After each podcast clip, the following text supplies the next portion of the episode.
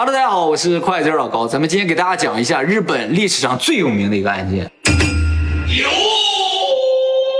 这是日本历史上金额最大的一次完美犯罪。以当时的物价标准来说的话，当时的三亿元呢，相当于现在的十亿。十亿。如果以当时的工资标准的话，呃，相当于现在的二十亿左右。这个事情呢，发生在一九六八年，距今正好五十年。一九六八年十二月份的时候呢，啊，日本信托银行的一个支行的行长收到一封恐吓信，啊，这个信上说，你明天呢，让你银行的一个女职员拿着三百万日元到我指定的地方去，你不去啊，我就把你家给炸了啊。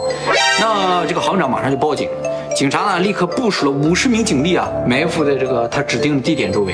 等到了第二天下午五点，嫌犯也没有出现啊，呃，这个警察就散。呃，不负责任，是因为啊，呃，就在这一片儿周围有好几个银行，就收到这个恐吓信啊，在这一年就收到了快十次了，反正一没有一次实现的啊，所以警察也稍微有点懈怠。呃，结果四天之后啊，从这个日本信托银行的这个支店就开出一辆运钞车，车上呢载有三个保险箱，每个保险箱里有一亿日元，总共三亿日元啊，呃，就开往这个东芝的工厂，给工人呢发奖金。到年末了啊，在那个时候，日本发奖金啊，还都是发现金的。呃，要不是因为这个三亿元事件，可能现在也是在发现金的，是吗？啊，呃，原因呢，是因为日本是个男权社会啊。以前呢，男的拿着工资回家，把这一摞钱往桌子上一拍，这个老婆孩子就很开心哦，这个老爸又拿钱回来了，我们家又能生活了啊。所以这个男人的地位是这样确立起来的，这跟远古的时候啊是一样的。远古的时候就是。一个家庭里边的男人呢，出去狩猎，晚上拿一头鹿，说会啪一下扔在地上，这家里人都开心了啊。后来也就说，因为都走这个银行转账了，结果这个男人地位就越来越低了，就是老婆孩子不再感觉到说有这种冲击了，视觉冲击，啊，没觉得这个钱是老爸挣的，感觉好像是银银行发的。那以前抢钱岂不是很方便？啊，对对对，就是一到发工资的日子，现金肯定流通很多。据当事人回忆，就是开运钞车的人回忆，走到半道，突然发现啊，这后面有个警车在追他，就摩托车啊。然后呢，他就停下来，他就摇下窗问说：“警察先生，怎么了？”这个警察就说了：“我们刚才收到线报啊，你们行长的家被人炸了，你这辆超车上也有炸弹，定时炸弹。”你们赶紧下来，我我再调查一下啊！这些人因为都是这个银行的嘛，他们都知道这个四天前的事儿，所以啊，赶紧就很配合的都下来了，下来而且躲得远远的。他说：“你们走远一点啊！”然后他就钻到车底下去了，把事先准备好了一个发烟筒啊，一拉开，噗，就就像烟花一样那种东西啊，开始冒烟呢。他就喊：“要爆炸了，快跑！”这些人就玩命的跑啊。都跑到一个很远的地方在那张望，然后呢，这个人就马上上了这个运钞车，就把运钞车开走了。哦，据当时的目击者称，他们当时的唯一的感受就是这个警察真勇敢。结果过了一会儿，他们反应过来有点不对。首先呢，就是那冒烟的地方还在原地冒烟，车被开走了而已。再一个呢，就是看他那个摩托车啊。当时注意只是个白色摩托车，就以为是警车。仔细一看啊，不对，因为警车都是本田的摩托车。哦，而他停的那辆丰田，不是丰田，他停的辆是辆雅马哈的摩托车。哎呀，那不是做钢琴就是啊，对，什么都做了。马上就联系银行，银行就说没听说这事儿啊。糟了，赶紧报警。警察收到报警之后，二十分钟之内，全东京封锁了，就抓这个运钞车。结果这一抓就是五十年，从案发后二十分钟开始抓，而且是全程封锁的开始抓，抓了五十年没抓着。当天啊。是日本严打的日子，就是每到年末的时候，日本东京这个地方已经严打，所以各个路口、重要路口都设有这个警察的关关卡。当时警察是比较乐观，因为当天严打嘛，各个路口都有警察，所以他们觉得你往哪跑，你都是跑不掉的。哎，结果在任何路口都没有发现这个运钞车。然后第二天之后呢，就开始收回警力，开始重点调查这个案发现场附近。这个案件呢，总共有四个现场。这个雅雅马哈的摩托车呢，后来调查发现是偷的。这个摩托车原先是蓝色的，被他涂成了白色。呃，本身上面是留有这个嫌犯的汗迹的，但是很遗憾呢，现场勘查的警察有试戴过这个帽子。有病啊！好几个人时代过，就为什么就分不清上面的这哪些汉妓是犯人的，哪些汉妓是警察的。这太不专业了。结果这个证物很重要的这一个证物呢就没有用了。这喇叭呢也是他们偷的，后来在这个喇叭上面啊留有一个四毫米的小报纸片儿。他把这个报纸片儿摘下来之后呢，经过分析发现，这个报纸片上印了一个字的右下角，什么字呢？商品的品字的右下角，是日本当时产经新闻的一个报纸。用了两年时间找到了这个报纸是哪一家卖的。我觉得日本人很擅长这个很细小的地方，啊，结果他已经没有这两年的这个贩卖记录了，所以查两年就白查了没有用。啊。对我刚才说这个案子被盗了三亿日元嘛，查这个案子总共花了十亿。这个发现筒啊是他自制的，外边包了一个杂志。那么第二案发现场呢，就在第一案发现场附近那个小树林里边，他们在这个小树林里边找到了运钞车。啊，在这个时点啊，警察才意识到，糟了，犯人换车了。之前想什么了？之前他们全程封锁，都得找这个运钞车。就不是这运钞车不行，对啊，他们认为犯人是开着运钞车在到处狂奔，所以肯定在各个路口找运钞车。结果没想到犯人开了没多远，到小树林里就换了辆车跑了。我觉得他们怀疑他没换车的一个重要原因，是因为他们觉得三亿元有点多，这可能三个保险箱不是那么容易换车。保险箱很重。对，能有多沉呢？三亿日元啊！就凭我的记忆了，啊，凭我的记忆，你的记忆一亿大概是十公斤左右。你有这记忆啊？嗯，三亿的话大概是三十公斤吧。你掂量过一亿呗？嗯，就是我那时候大概是一百公斤左右。你要是除一下算算，大概一亿是十公斤吧。你就吹吧。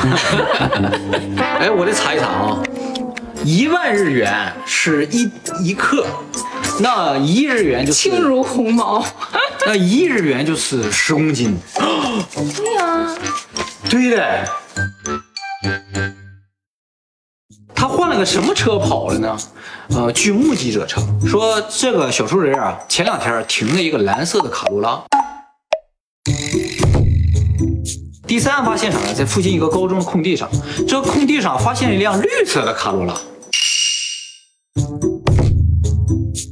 案发现场呢是在附近一个小区的停车场里边，在这个小区的停车场里啊，发现了这辆深蓝色的卡罗拉。这个深蓝色的卡罗拉里边还真的有保险箱，所以顺序应该是这样的：他们呢开着运钞车到了小树林，换了蓝色的卡罗拉，开到了这个小区的停车场，然后又换成绿色的卡罗拉开出去了，到了那高中附近停下来，他们再再怎么跑了就不知道。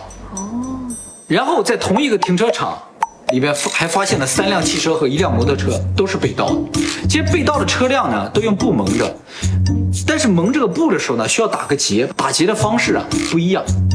所以警察在这儿姑且判断这是个团伙作案。最神奇的是呢，他们发现啊一个被盗的车辆里边还有个女性的耳环，所以他们怀疑这个团伙里有个女的。四个案发现场总共留有一百二十多个证据，所以当初警察啊是非常乐观。恐吓信上面是贴有邮票的，而这个邮票是用唾液粘上去。他们就分析这个唾液，结果发现粘这个邮票的人是个 B 型血。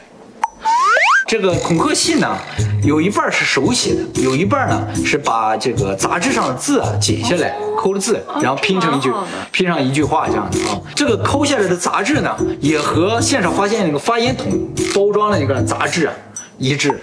但是呢，总共呢用了两本杂志，一本呢叫《电波科学》，一本叫做《近代电影》。这两本杂志啊，又让警察混乱。电波科学啊是非常高度的科学杂志，近代电影啊属于女性杂志，属于给文艺青年看的一些杂志，那更加增强了这是一个团伙作案的这么一个可能性。好，那接下来就说，都见过犯罪嫌疑人了，这人还抓不到，这就奇怪了啊！警察后来就找了四个见过嫌犯的这当现场的证人，据他们的简单的描述，再加上警察的一个猜测，因为啊，像这种作案这么这么流畅的啊，又倒车又什么的，肯定跟当地的暴走族是有关系。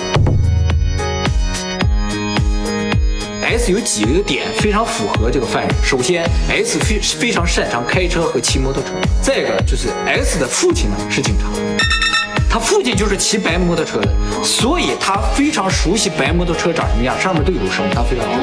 然后呢，这个 S 又是本地人，所以对本地的情况非常熟悉啊。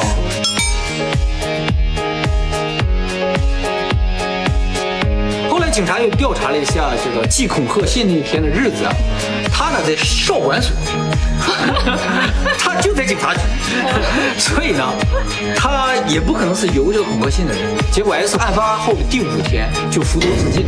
S 死了之后呢，警察呢就把这个在现场见过这个假警察的这四个运钞车上的人叫去参加他的葬礼，在他葬礼上去看看是不是他。去了之后，这四个人看了这个 S 啊，说有点像。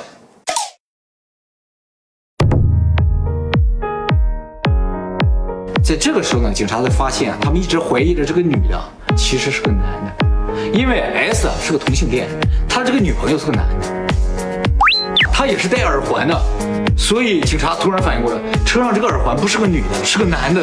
然后后来警察查他的血型，发现他是 B 型血，警察也没有直接证据能证明 K 跟这个干案子有什么关系，所以一直不能把他逮捕。结果一年后，这个 K 啊就出国了，到国外去了之后呢，又开了一个。啊，同性恋酒吧，过了几年又回到日本，又买了好几套豪宅。这下警察又盯上这个 K 了，完了就问这个 K，这个 K 说我在外边找了个干爹，老有钱了。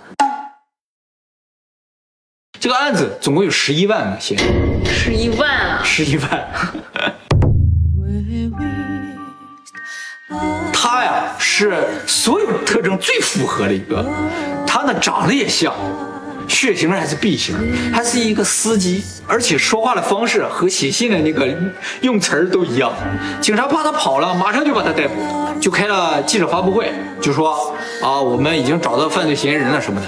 结果呢，这个记者招待会被一个公司看到了，而这个公司啊，给出一个证明，就证明这个人当天在他公司面试。后来警察也发现，这个人也确实没有发家致富，也没有钱，也没有什么，很多地方有点不符合，呃，也承认了错误啊，这个人抓错了，给他放了。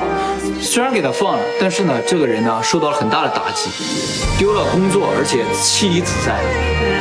二零零八年的时候自杀，结果这个人就成为这个案件最大的受害者。由于这个事情嘛，后来警察也不敢轻易怀疑谁。调查啊，也不是那么好查了。找到证据再抓人啊。反正那个时候也没有什么 DNA 了，要有 DNA 的话，可能化验一下 DNA，呃，就就对上了嘛，是吧？结果也没有。那么这个事情彻底结束之后呢，蹦出一伙人都自称说，我就是当初抢这个钱的人，哦，但是后来都在警察的调查之中呢，被证明都是假的，因为当时这三个保险柜里啊，除了钱和发奖金的信封之外。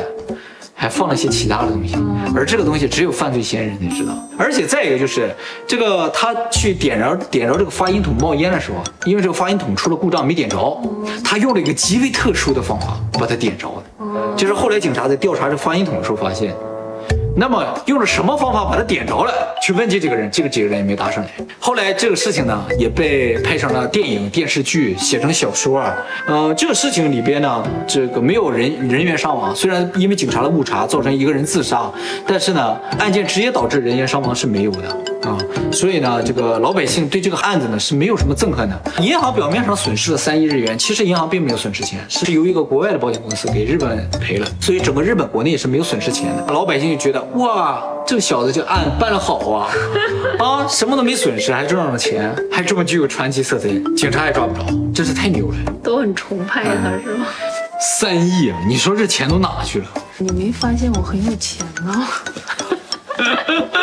你果然的，嚯，嚯，嚯，哎呦我天！而且是他的连，这是连号的，连号的，很了。